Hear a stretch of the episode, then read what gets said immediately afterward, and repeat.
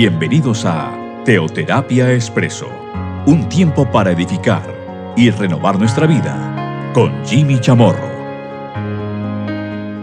Un buen día, bienvenidos a Teoterapia Expreso, nuestra cápsula de cada semana. Teoterapia Expreso. Estamos en este momento compartiendo ya desde hace algunas semanas, incluso algunos meses, la serie preguntas, aquellas preguntas que le formulamos al Señor. ¿Qué? ¿Cómo? ¿Cuándo? ¿Por qué? Ya hemos visto varias de ellas, varias inquietudes que le formulamos a Dios, que las personas le formulan a Dios. Algunas de ellas fueron discípulos del Señor, algunas de esas personas. Otros fueron fariseos, otros fueron desconocidos. Y esas preguntas que en su momento le formulaban a Jesús son las mismas que hoy se formulan. Muchos le formulan a Dios. Vamos a ver cuál es aquella inquietud de hoy. Mateo capítulo 15. Respondiendo él les dijo, ¿por qué también vosotros quebrantáis el mandamiento de Dios por vuestra tradición? Bueno, básicamente estaban cuestionándole al Señor sobre todo porque él eh, enseñaba, bueno, y más que enseñaba, porque hacía, por ejemplo, milagros en el día de reposo. Eso es lo que me dice Mateo 15, que el Señor llevó pues eh, a cabo. En este caso pues, específico, mm, le estaban hablando acerca de, no necesariamente le cuestionaban por por eh, una sanidad la cual el Señor llevó a cabo, por ejemplo, en un día de reposo. Sino en este, en este caso concreto dicen, ¿por qué tus discípulos quebrantan la tradición de los ancianos? Porque no se lavan las manos cuando comen pan. Pero él le cuestionaban permanentemente. Por esto, porque sanaba en día de reposo, por lo otro, aquí, allá. Jesús que le responde, ¿por qué también vosotros quebrantáis el mandamiento de Dios por vuestra tradición? Bueno, aquí el Señor se la está formulando esta pregunta, quiero decir, a ellos, a los que, a los que están cuestionando a Jesús, y concretamente los escribas y fariseos de Jerusalén. Y hay personas que, obviamente, pues eh, en sus vidas prima la tradición por encima de la palabra de Dios. Pero mm, continuemos aquí hablando. Y más que todo, escuchando lo que el Señor habla. Versículo séptimo dice, Hipócritas, bien profetizó de vosotros Isaías cuando dijo, Este pueblo de labios me honra, mas su corazón está lejos de mí. Versículo noveno pues en vano me honran, enseñando como doctrinas mandamientos de hombres. Y el Señor está hablando ahí, ahí un poco, un poco fuerte, pero nada, nada lejano de la verdad. Y la verdad es que estos quebrantan los mandamientos de Dios, quebrantan la voluntad de Dios, porque sobre la palabra de Dios imponen sus tradiciones. Y la verdad es que estos, al igual que en un pasado, al igual que en el Antiguo Testamento, como así lo versa Isaías, estos también honran a Dios de labios, pero su corazón está lejos de Dios. Hay muchos que entonces honran de palabra a Dios y solamente se expresan muy bien, oran muy lindo, muy bello, pero su corazón está lejos, lejos de Dios. Continúa diciendo, recordemos el versículo noveno, porque el Señor ahí les estaba hablando algo que era totalmente cierto, en vano me honran. Pues ellos enseñan como doctrina, como doctrina bíblica, entiéndase, mandamientos de hombres.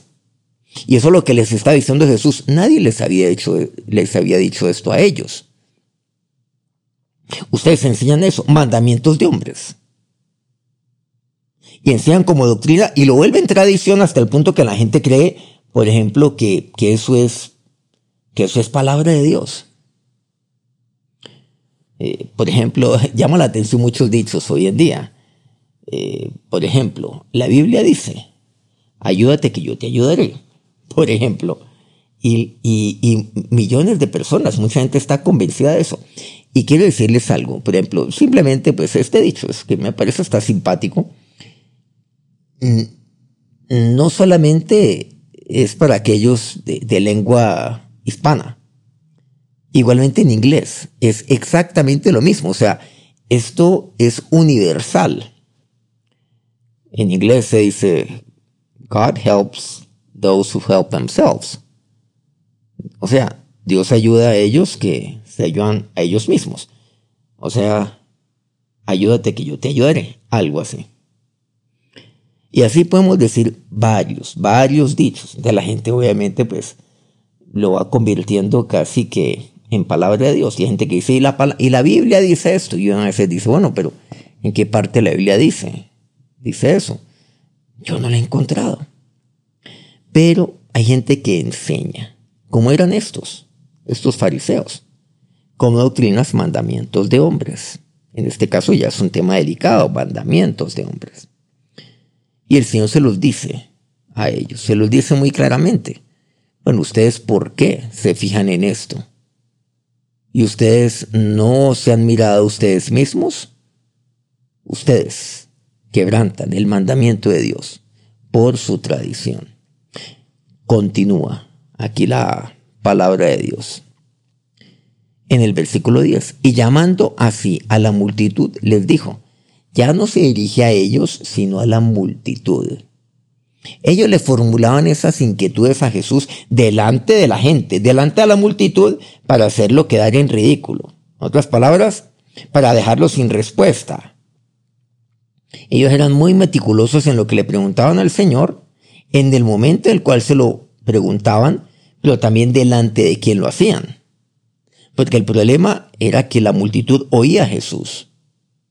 Ellos no le formulaban esas preguntas a Jesús o esas inquietudes a Jesús, y más que inquietudes, no, no le señalaban a Jesús todo esto, y aún a sus discípulos, porque ellos tenían esa inquietud.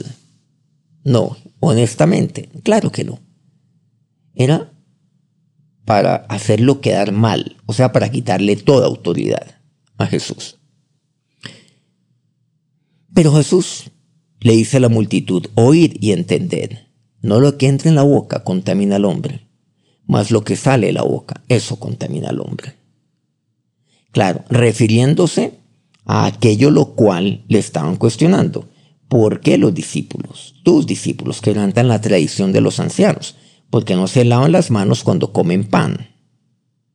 Entonces, a ver, eso es, eso es como sucio, quebrantan la tradición de los ancianos. Ahora, algunos podrán decir, no, claro, es que hoy en día hay que lavarse las manos antes de cenar. ¿Podrá alguien aquí, pues, cuestionarme eso en este momento? Sin embargo, ese no es el punto. No es el punto. ¿El punto cuál es? El tema de la tradición. Es que ustedes imponen su tradición por encima del mandamiento de Dios, de los mandamientos de Dios. Entonces el Señor eleva esa inquietud, esa pregunta que tienen, que aparentemente es muy puntual, la eleva a un punto mucho más trascendental. No se queda la preguntica específica, sino eleva este tema de, la, de las costumbres. Ya que ustedes hablan de las costumbres de los ancianos, bueno, hablemos de las costumbres, pero hablemos de los mandamientos de Dios. Ustedes imponen sus costumbres por encima de los mandamientos de Dios. Ustedes enseñan los mandamientos de los hombres y le enseñan como si fuera palabra de Dios. Ustedes honran a Dios de labios, pero su corazón está muy lejos. Tal como le decía Isaías, hoy en día es lo mismo. Pero mire lo que el Señor dice, no lo que entra en la boca contamina al hombre, más lo que sale de la boca, eso contamina al hombre. Jesús ahí dice algo muy importante, que lo que contamina al hombre No es el entorno el que me contamina, es lo que sale de mí lo que contamina. Miren que el Señor ahí me está enseñando algo, algo bien, bien paradigmático, bien extraño, bien distinto a lo que la gente cree. No, no es eso. No es el entorno. Porque si fuera el entorno, entonces pues la solución a todo eso es que viviríamos totalmente aislados. Viviríamos por allá, como ermitaños, escondidos. Claro, aislados. Pero no. Juan 17, la oración del Señor que hace por nosotros, donde Él intercede por nosotros, por sus discípulos y por los que habríamos de creer en Él, por la palabra de los discípulos, o sea, por nosotros, ¿Qué le dice al Padre? No te pido que los quites del mundo, te pido que los guardes del mal. ¿Se han dado cuenta que eso es muy distinto? El Señor no quiere que seamos quitados del mundo. Entonces, no es eso lo que me contamina, sino lo que sale de adentro, lo que sale de mi corazón. Eso contamina. Entonces, acercándose sus discípulos, le dijeron, ¿sabes que los fariseos ofendieron, se ofendieron cuando vieron esta palabra? Y aquí viene la pregunta. Ay, no, es que es muy ofensivo. Se acercan sus discípulos y le dijeron, uy, Jesús, ¿tú sabías que, que los fariseos se sintieron ofendidos con lo que tú dijiste? Ah, pero es que los fariseos le preguntaron esto al Señor delante de la multitud. Pues el Señor, ¿qué hace? Le responde delante de la multitud. Si, ellos le preguntan eso al Señor, ellos, deben esperar una respuesta de Jesús. Ellos seguramente creían que el Señor nada tenía para responder, porque pues ¿cómo, cómo, cómo responder algo que, que es perfectamente razonable en cuanto a los alimentos, en cuanto a las manos, lavarse las manos? Claro, lo que ellos esperaban es que el Señor trascendiera eso y fuera mucho más allá de lo que ellos pretendían. Y fue delante de la multitud que el Señor les dijo todo esto. Después le dijo a la multitud, les dijo esto. Claro, le dijo a la multitud, o sea, les respondió a los fariseos, pero lo oyeron también aquellos que le acompañaban, o sea, lo oyó la multitud. Ahora le hablaba a la multitud, pero lo oyeron los fariseos también. O sea, ellos escucharon ambas partes. ¿Sabes que los fariseos se ofendieron? Y a veces, a veces hay hijos de Dios que se sienten ofendidos. Ah, es que esto me ofende. ¿Sabes que esto me ofende? Esa es la pregunta. ¿Sabes que los fariseos se ofendieron? Hay gente que se siente ofendida con algo que está en la palabra de Dios. Muchas veces lo que ocurre es que uno comparte la palabra de Dios, por ejemplo, en una reunión, y en algunas ocasiones, no pocas, hay personas que se acercan y dicen, eh, ¿A usted quién le dijo? Que yo estoy viviendo exactamente esa situación. Lo que usted compartió ahora. Y la verdad es que nadie. Lo que pasa es que, como quien dice, le cayó. ¿Saben por qué? Porque Dios así lo sabía. Porque esa es la palabra que usted necesitaba escuchar. Pero es que también de esto se trata. Se trata es que la palabra de Dios me hable a mi realidad. Me hable a mi situación, cualquiera, cualquiera que ésta sea. Pero de manera alguna yo puedo sentirme ofendido. Cuando yo oigo la palabra de Dios, no puedo sentirme ofendido. Más bien he de sentirme redarguido. Claro. Sí. Ellos hicieron para avergonzar a Jesús y se sintieron avergonzados. Pero sí, hay momentos donde yo, he donde yo me he sentido avergonzado. Claro. Me sentí avergonzado porque la palabra de Dios a mí me, me exhorta. ¿Cómo no sentirse avergonzado delante de Dios? Entonces, ¿por qué? Porque yo me siento ofendido. Y me siento ofendido, entonces, ah, no, entonces yo ya, no, yo ya no quiero esto.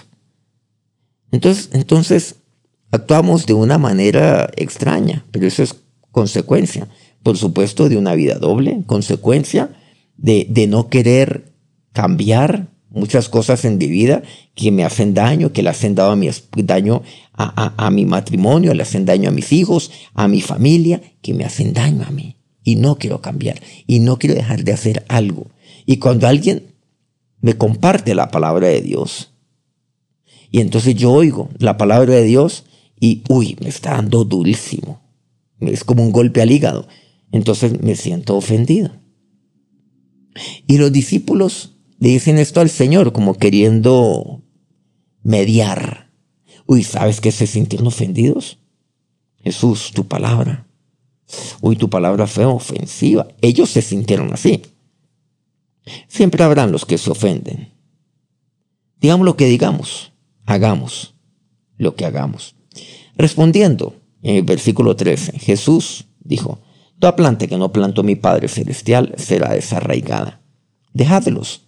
Son ciegos, guías de ciegos. Y si el ciego guiare al ciego, ambos caerán en el hoyo. Uy, así sigue diciendo. Déjenlos. Bueno, si se sintieron, sintieron ofendidos, déjenlos. Nada hay que hacer. Son ciegos, guías de ciegos. Seguramente pues los discípulos dijeron, uy, un momentico, estos tipos se sintieron ofendidos, Jesús. Esperaban que el Señor como que hablara con ellos y les dijera, ah, caramba, si los ofendí, pues yo espero, no, no esperaba que ustedes se sintieran ofendidos. Disculpen por, por la manera como yo, yo me expresé con ustedes. Pero no. Los fariseos sabían exactamente lo que estaban haciendo. Ahora, ellos sinceramente se sintieron ofendidos. Claro que sí, claro que sí. ¿Saben por qué? porque el Señor trascendió la pregunta, porque el Señor estaba cuestionando las costumbres. Hay cosas las cuales usted lleva a cabo en su vida, hay costumbres. Y muchas costumbres, y vamos a ampliar este término, el estilo de vida suyo.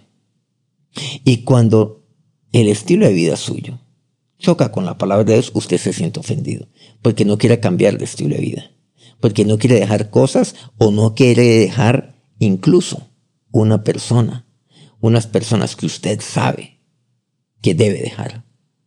Una situación, una relación, algo que usted sabe. Entonces, ese es un estilo de vida. Pero usted sabe que contaría la palabra Es más, es más, usted sabe que eso está mal. Usted lo sabe. Pero trate de justificarlo humanamente en su cabeza. Trate de justificarlo. Pero cuando en la palabra de Dios usted encuentra que no hay justificación alguna, ¿cuál es la respuesta? ¿O la reacción suya? Sentirse ofendido. Ah, es que yo me siento ofendido. Entonces, tantos cristianos tan delicados que hay. Pero no, no es que sean delicados. Lo que pasa es que ponen una barrera. Y esa barrera es la ofensa. Me siento ofendido. Y si yo me siento ofendido, pongo una barrera y ahí nadie penetra. Y hasta ahí llega. Y aquí el Señor dice, no, es que son ciegos, guías de ciegos. En Lucas 6 encontramos un relato interesante también. Dice el versículo séptimo, y las echaban los escribas y los fariseos para ver si en el día de reposo los sanaría, a fin de hallar de qué acusarle. Mas él conocía los pensamientos de ellos. Bueno, a ver si, claro, si sanaría a un, a un enfermo. Que luego me dice la palabra es que tenía la mano seca. Le acechaban, ¿no? A él. Era día de reposo. A ver si el Señor lo sanaría. Ellos esperaban que el Señor lo sanara. Miren hasta dónde llega la ceguera espiritual. Pues uno debería de creer al ver que un hombre es sano delante de mis ojos. Así nomás. Pero no. En el caso de ellos no. Miren que personas que vean lo que vean. Sean testigos de lo que sea. Vean lo sobrenatural. Vean vidas cambiadas. Vean hasta milagros de Dios. No van a creer. ¿Saben por qué? Porque tomar la decisión de no creer porque por el contrario, no quieren cambiar su estilo de vida. No lo quieren hacer. Aún, mi experiencia, digamos, me ha mostrado eso también. Porque no quieren creer, porque en el momento en el cual, el momento en el cual yo ceda ante aquello lo cual yo no puedo explicarme, como por ejemplo un milagro, o un cambio en la vida de una persona, entonces en la cual yo verdaderamente diga, uy, no, sí, esto, esto es un milagro, pues yo tengo que aceptar que, que está lo sobrenatural. Los milagros humanamente no existen, entonces está dentro del marco sobrenatural y en lo, en lo sobrenatural pues está Dios. Entonces pues yo tengo que creer, pero yo no quiero creer porque si no, eso me llevaría a cambiar mi estilo de vida. Y yo eso no lo quiero hacer. Nuevamente, mas él conoce los pensamientos de ellos y dijo al hombre que tenía la mano seca, versículo octavo, estamos allí, levántate y ponte en medio. Se puso en medio de todos. Y él levantándose, se puso en pie. Entonces Jesús le dijo, os preguntaré una cosa. Les dijo a todos allí, ¿es lícito en día de reposo hacer bien o hacer mal? ¿Salvar la vida o quitarla? Una pregunta. ¿Es lícito en día de reposo hacer bien o hacer mal? Y aquí vemos algo importante. El hacer bien, claro. Por ejemplo, en este caso específico, sanar a un enfermo, a este que tiene la mano seca. El hacer mal, ¿qué es? Ah, no sanarlo. Pues examinemos esto bien. El Señor, pudiendo hacer el bien, si Él, pudiendo hacer el bien, no lo hace, ¿en qué se convierte? ¿En qué se convierte lo que Él está haciendo? Pues el mal. Miren que la omisión es hacer el mal. Y eso no es posible para Jesús. Jesús debía. Jesús tenía que salvarlo. ¿Saben por qué? Porque Él vino aquí a hacer el bien. Pudiendo hacerlo. Teniendo el poder de Dios sobre Él. En el entendido, como, él, como Jesús decía, no soy yo el que hace las obras, es el Padre que está en mí, el que hace las obras. Entonces, cuando yo pudiendo hacer el bien, no lo hago, pues estoy haciendo el mal. Si se han dado cuenta, estoy haciendo el mal. En este caso, el mal no es matar, robar. Reitero, el mal es usted pudiendo hacer el bien y debiendo hacer el bien. Cuando usted no lo hace, está haciendo el mal. Su omisión es hacer el mal. El que usted simplemente voltee la cabeza hacia el otro lado, su mirada hacia el otro lado, eso hace ser el mal. El que usted se vaya, eso es hacer el mal. Y continúa, salvar la vida o quitarla. ¿Es lícito? Por supuesto que no había respuesta. Qué sabia la pregunta del Señor. ¿Y por qué digo esto? Porque es una respuesta en forma de pregunta le dijeron, o más bien esperaban ellos, mm, esperamos a que lo sane y le vamos a caer con todo, vamos a darle todo el garrote. Jesús no cayó en esa trampa, más bien les pregunta a ellos. Y mirándolos a todos alrededor, dijo al hombre, los miró. ¿Saben por qué los miró? A ver, ¿alguno tiene una respuesta? Ninguno, ninguno tiene respuesta. Le dijo, extiende tu mano. Y él lo hizo así y su mano fue restaurada. Y ellos se llenaron de furor, hablaron entre sí, sí dice, y hablaban entre sí qué podían hacer contra Jesús. Primero no responden la, inquietud de Jesús, las, las, dos preguntas del Señor. ¿Es lícito hacer en el día de reposo, hacer el bien o el mal? ¿Es lícito salvar la vida o quitarla? No, no tienen respuesta. Ellos se llenaron de furor. La pregunta, uy, Señor, ¿sabías que muchos se ofenden? Señor, ¿sabes que, ay, yo me... Claro, Uy, es que usted sabe que yo me siento ofendido, le decimos a otras personas. Yo me sentí ofendido. Y básicamente lo único que hace uno es leer la palabra de Dios, no más. Se llenaron de furor. Miren, aquí está. En nuestro primer relato, nuestra primera historia de Mateo 15. Se sintieron ofendidos. Se ofendieron. Y ahora aquí se llenaron de furor. Los ofendidos, pues. Ah, se llenaron de furor porque se ofendieron. ¿Qué podemos hacer contra Jesús? ¿Y por qué? Contra aquel que vino a hacer el bien. Contra aquel que vino a salvar la vida, contra aquel, contra el único que vino aquí a sanar. Vamos a orar. Señor Dios, a eso viniste tú, Dios, a hacer el bien, a salvar. ¿Acaso hay que pedir permiso para hacer el bien? ¿Acaso es ilícito hacer el bien en cualquier, en cualquier lugar, bajo cualquier circunstancia, en cualquier momento? ¿Acaso? Y así como tú, Jesús, viniste a hacer el bien, así tú me has puesto a mí a hacer el bien. Para eso ahora estás en mi corazón. Y quien no hace el bien, pudiendo hacerlo, hace el mal. Pero tú hiciste el bien. Tú viniste aquí a salvar la vida. No a quitar la vida de alguno, sino la tuya propia, que fuera quitada, para que yo fuera a ser salvado, para que todo tu bien fuera sobre mi vida. Perdona, Señor, ahora. Perdona, Señor, porque Dios perdona mi furor tantas veces. Perdóname, Señor. Perdóname, Señor, porque Dios, porque me siento ofendido ante tu palabra. Cuando tu palabra es vida para mí.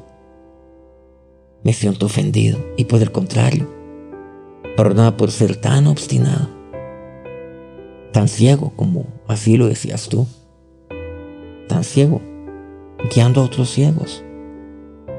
Y por supuesto, tropezándome y cayéndome Dios. Porque me resisto. Me resisto, Dios, a cambiar mi estilo de vida como consecuencia, Dios, de tu palabra.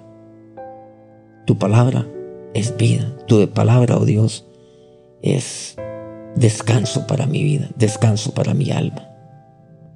Ya no más, oh Dios, no más furor en mí, no más ofensa en mí, el sentirme ofendido por algo que, por el contrario, es para mi bien, Señor.